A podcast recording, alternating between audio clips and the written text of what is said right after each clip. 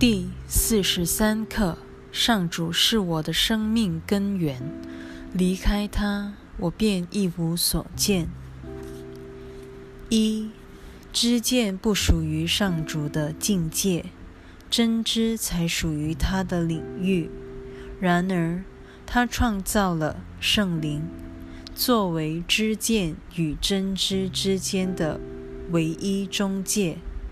你与上主之间，若非还有这一道连结，知见恐怕早就篡夺了你心中的真知了。因这你与上主的这道连结，知见才得以转变及进化，逐渐导向真知之境。那正是知见在圣灵眼中的作用。因此，那也是它在真理内的功能。毋庸置疑，知见基本上是为了打击上主而形成的。它巩固了我们对分裂与个体性的信念。它的初衷显然想与真知相抗衡。纵然如此。仍可转用于另一目的。正文特殊的任务那一节揭示了改变任务或目的的一个清晰含义。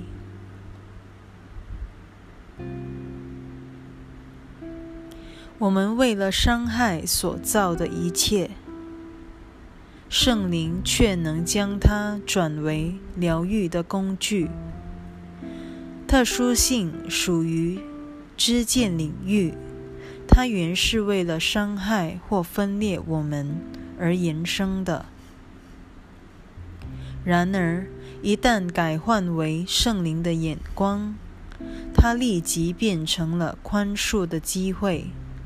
凡是小我为了与上主分庭抗礼，或是分裂彼此而想出或做出来的一切，只要我们肯向耶稣求助，全都可以转变为宽恕的工具。改换目的乃是宽恕的基石。圣灵借着它赋予我们此生一个新的目的。我在研习里不时提到，奇迹课程是根据两个层次架构。而成的这一段课文，便是明显的佐证。第一层反映的是课程的形上原则：唯有上主的存在真实不虚，其他一切毫不真实，纯属幻象。正文开宗明义之言，尤为一例。凡是真实的，不受任何威胁；凡是不真实的，根本不存在。真假之分，乃是奇迹教诲里头最重要的观念。本段的前两句所陈述的，即是第一层次的角度，整个知见世界都是幻象。它不仅指我们有。目共睹的世界，还包括了我们自认为看到世界的这种知见。分裂的心灵，则包括了我们种种的分裂念头，反映这些念头的世界，以及圣灵的修正方案。三者全都虚幻不实。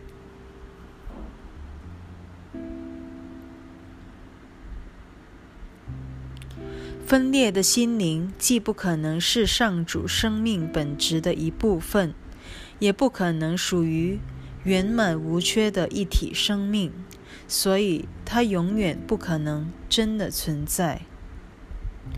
换个说法，分裂之心所包含的一切，即非上主的一部分，故必然存在于上主之外。但既然没有上主之外这回事，表示他们根本没有存在的余地。推到就近，唯有真知之境才真实存在。第二层次纯粹是指幻象层次，含有相对的两类之见：一是充满分裂与特殊性的小我妄见；另一则是已受圣灵修正，而且洋溢着宽恕与疗愈的正见。对我们而言，第二层次切身得多，也是奇迹课程所要处理的层次。针对我们自以为所在的处境，也就是形体世界。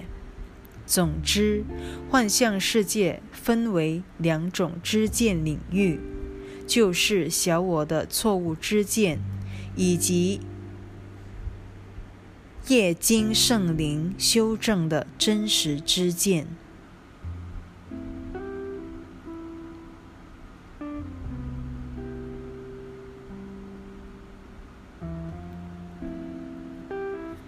本段第三句可说是由第一层次到第二层次的过渡。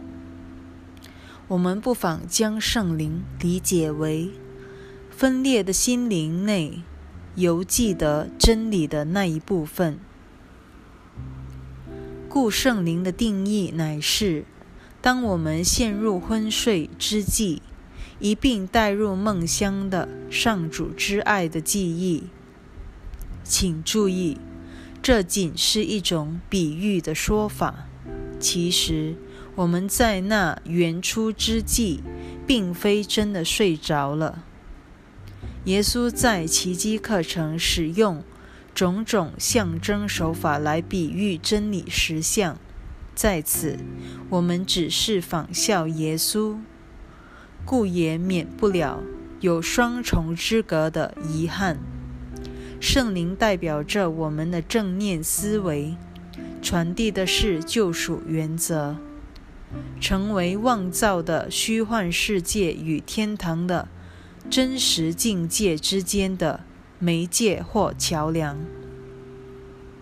圣灵的思维其实就反映在我们的宽恕言行当中。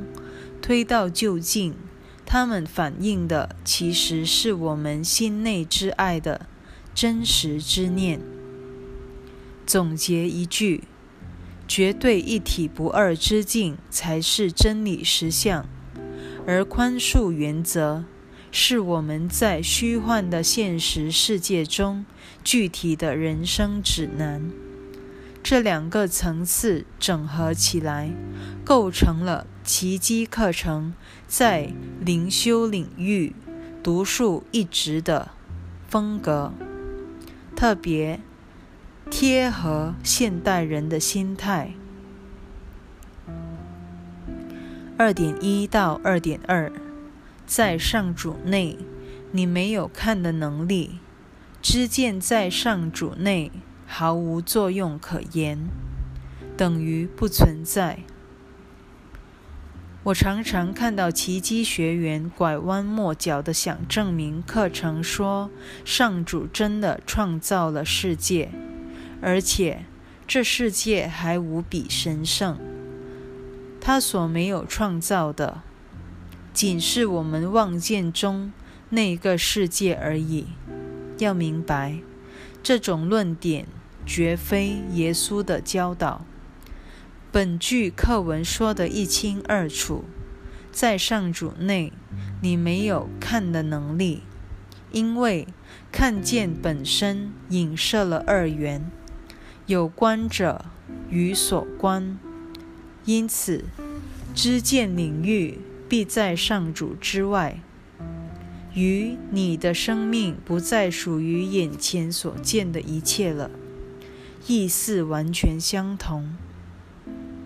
总之，我们认为自己能够看见身外之物，这就恰恰证明了看见本身不可能是真实的。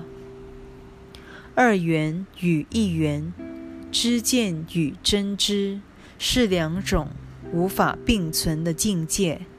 唯有灵性才算是真实生命，完全超乎主客或观者所观的二元领域之外。为此，耶稣在正文才会如此描述第一层次：天堂之外没有生命可言。上主在何处创造了生命？生命就只可能存在那里，活在天堂之外的生命全是幻象。二点三，但知见在救恩内却具有极大的功能，因救恩乃是在化解那根本就不存在之物。这一句话涵括了第一层次和第二层次，化解那根本就不存在之物，说的就是第一层次。分裂不曾发生过之论。然而，只要我们还相信自己活在梦幻世界里，在梦中反映上主之爱的圣灵，便有了存在的目的及任务。如我们所知的宽恕，奇迹课程整个第二层次就是围绕着宽恕的主轴架构出来的。二点四到二点六，知见虽是上主之子，为了不圣洁的目的而妄造出来的。却也是他重新觉醒于自己神圣本质不可或缺的工具。知见本身不具任何意义，然而圣灵却赐给他一个贴近于上主的意义。这一段与练习手册最前面那几课相互呼应，重申耶稣的教诲。世上一切毫无意义，因为他们的意义全是我们赋予的。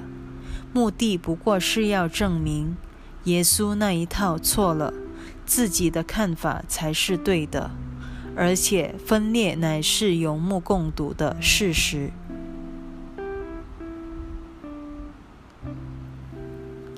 然而，只要我们一开始向耶稣求助，所有的知见顿时产生了意义，虽然这意义仍不属实相层次，但至少是建立于实相的基础上。换句话说，知见具备了正念的内涵，成了真理的倒影。它虽非真理本身。却足以反映出我们在上主内是同一生命，分裂只是无聊的一场梦这个真相。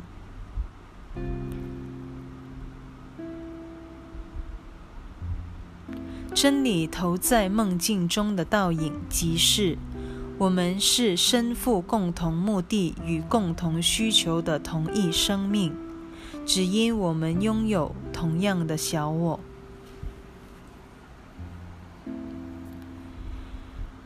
请时时刻刻记得，圣子奥体是一个生命，在天堂就是基督一体心境，在人间就是小我分裂之心。这一点对我们的修持大有帮助。为此，圣子奥体看似支离破碎的每一部分，都具有整套的小我妄念体系，充满了分裂与判断，同时也具有完整的圣灵正念体系，洋溢着合一与宽恕，也因此。可以这么说，我们全都拥有神智失常的一面，活得支离破碎，罪孽深重，同时也拥有神智清明的宽恕，反映出天堂一体光明的生命。由此可知，真实之见之所以具有意义，绝不可能是小我赋予的。因此，能够分辨自己分裂心灵中的两种不同声音，是如此的关键，也是练习手册的首要目标。二点七。知见一被治愈，变成了上主之子，宽恕他弟兄，因而宽恕了他自己的工具。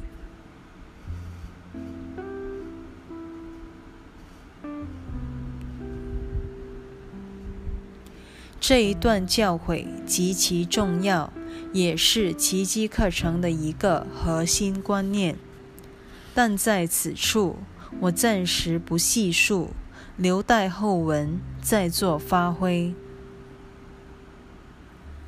其实正文也不乏类似的教诲，例如：把你弟兄的疗愈视为自己的疗愈吧，这是一起上主唯一的方法。由于你早已把弟兄和他一块儿忘了，上主答复你的遗忘的方法。就是帮你恢复记忆，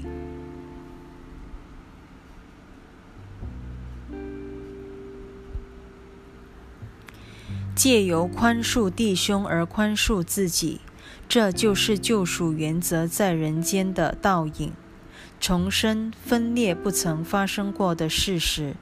上主之子的一体性，无人可动它分毫，唯有宽恕你。我才会认出我们共有的人生目的。我们以为发生的事，其实不曾发生过。我们仍是上主所创造的唯一圣子，不止与自身，也和生命的终极源头始终一体不分。三点一到三点二，离开上主。你一无所见，因为你根本不可能与上主分开。不论你做什么，都是在他内做出来的。因为不论你想什么，也是在天心内想出来的。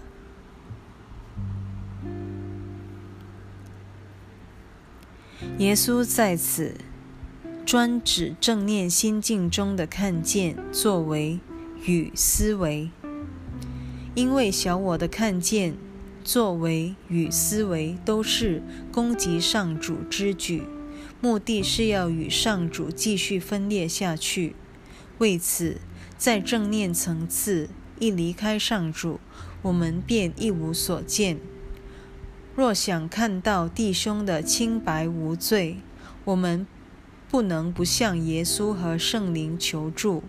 所谓求助，不过是说。我宁愿证明自己是错的。我的想法若是错的，上主那一套才可能是对的。在真理之境，上主一无所见，因为在天堂中没什么可看的；但在梦境里，仍会看到真理的倒影，也就是会见。因会见乃是建立在上主实相的。基础上，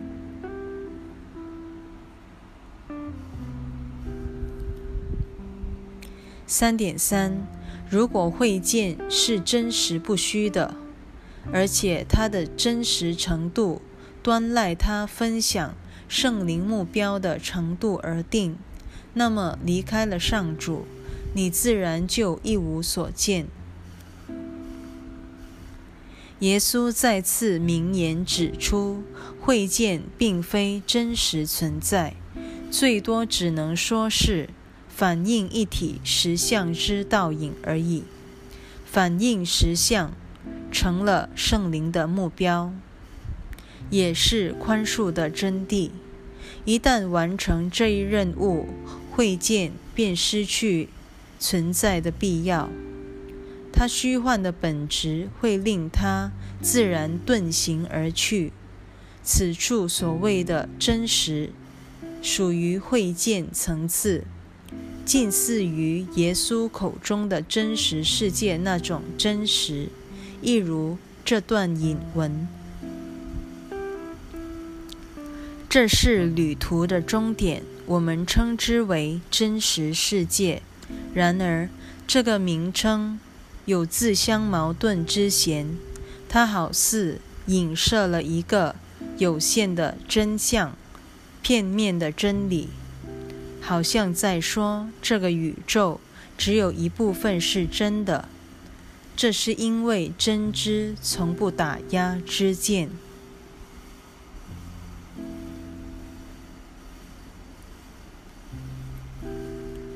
真实世界的真实程度只限于倒影的层次，是指天堂实相或一体圣子反映在心灵内的程度。它最多只能算是一种修正的幻象，即使是最终极的修正，仍不出幻象领域。第四到第六段的提示与前文一样，都是强调我们的所见以及所想，在本质上是同一回事。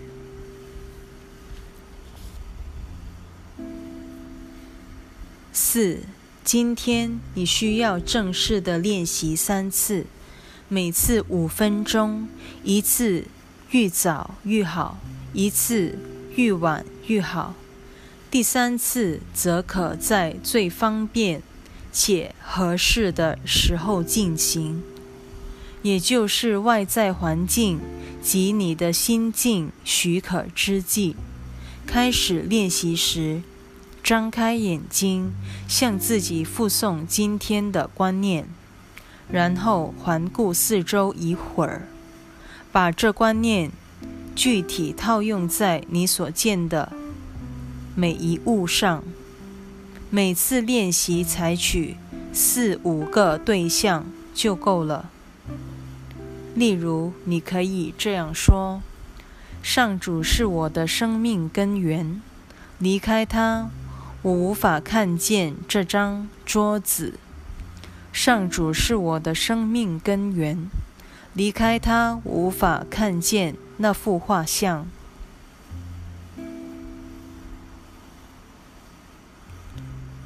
耶稣再次叮咛我们，把今天的观念具体套用在现实生活中。唯有如此，我们才会体验到幻象没有层次之分，因所有的问题都是同一回事。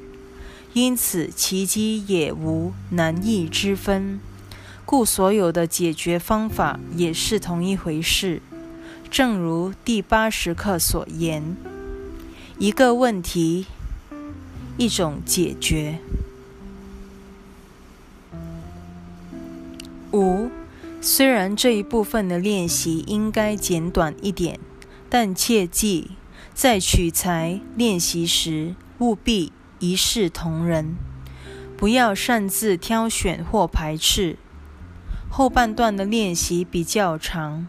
闭起你的眼睛，再次复诵今天的观念，然后让相关的念头由心里自然浮现，为今天的主题增添一些你个人的观点。譬如，我要透过宽恕之眼来看，我眼中的世界是蒙受祝福的，世界能帮我认识自己。我看见自己的想法与上主的相似，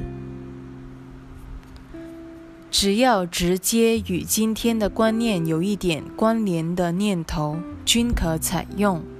虽然念头无需与这观念有直接的关联性，但也不宜与它相反。上述的练习方法会帮助我们忆起自己确实具有正念之心，故也应该备有正念的眼光才对。认出自己心内的正念非常重要。唯有如此，每当我们的心思落入小我的判断时，变成了我们最好的比照对象。这一对比等于将判断带入了会见，给予我们一个做正确选择的机会。领悟出，我们真的是蒙受祝福的上主之子。六，你若发现自己开始分心了，或发现某些念头分明与今天的观念不一致，或者你好似想不出任何东西时，不妨张开眼睛，重做前半段的练习。然后再试着回到后半段，不要把练习拖得太长，以免在无关的杂念里打转。必要时，不妨随时返回练习的前半段。这是我最常引用的一段引言。你过于放纵自己，杂念纷飞。任凭心灵妄自造作及你的种种投射，在本课中，耶稣研习正文的精神，叮嘱我们要对自己的小我念头更加提高警觉。要知道，这些念头并非不请自来的。他们都是小我为了阻止我们完成练习的目标而设计的抵制伎俩。小我最不乐见的，莫过于我们慢慢学会去质疑他那一套分裂、判断与特殊性的思想体系了。七。今天短视练习的形式可以随着当时的处境与事件而自行调整。例如，当你与某人会晤时，试着记得默默地对他说：“上主是我的生命根源，离开他，我就无法看见你。”这一练习可以同样的运用在陌生人或是你的亲人密友身上。其实，若能不做此分别，更好。这里又回到我先前反复强调的一个重点：耶稣有意帮助我们把他的教诲普遍套用到所有的事件。如果我们只练习套用在此事上，与彼事则否，成效便大打折扣，甚至抹杀了这一路所学习的功夫。耶稣特别提醒我们，勿做亲疏之分，这一刀就刺进了小我特殊关系的心脏。他又一本正文的精神，呼吁我们早日化解自己的特殊性，因为所有的人都是圣子奥体的一部分，绝无例外。一如正文所言，上主是大公无私的，他每一个儿女都享有他全部的爱。他平白施予每一位同样的礼物。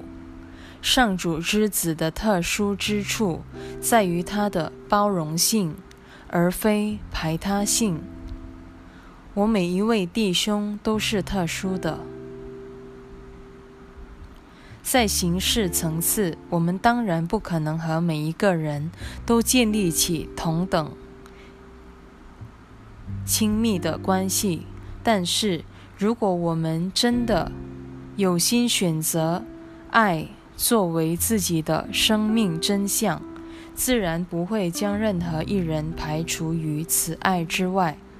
如此，我们便从小我所着眼的形式脱身，而转向内涵的层次了。八，这观念也应套用在今天可能发生的任何场景及事件上。尤其是那些好似常惹你心烦的事情，你不妨采用下面的格式：上主是我的生命根源，离开他，我就无法看清这件事情。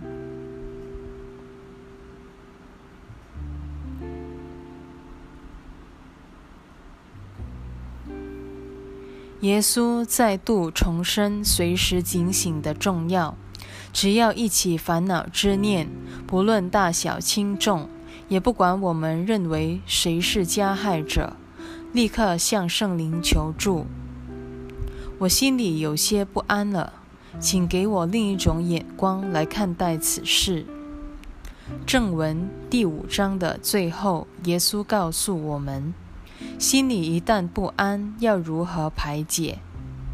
而这一串说法摆明了，只有我们能为自己的不安负责，那完全不是任何人的责任。我必已做了错误的决定，因为我没有活在平安中。既然是我自己做的决定，我也能做出另一种选择。我愿意做出另一种决定，因为我要活在平安中。我无需感到内疚，因为只要我给圣灵机会，他就会化解那错误决定所带来的一切后果。我决心放手，让他为我选择上主。投射的防卫伎俩就这么化解了。我们把责任交还给内在的那位抉择者。本课最后。耶稣做了一个结语：九，你若想不出任何具体的对象，只需附送这观念的原有形式即可。今天试着不要忘却这个观念太久，你才会忆起自己在是的任务。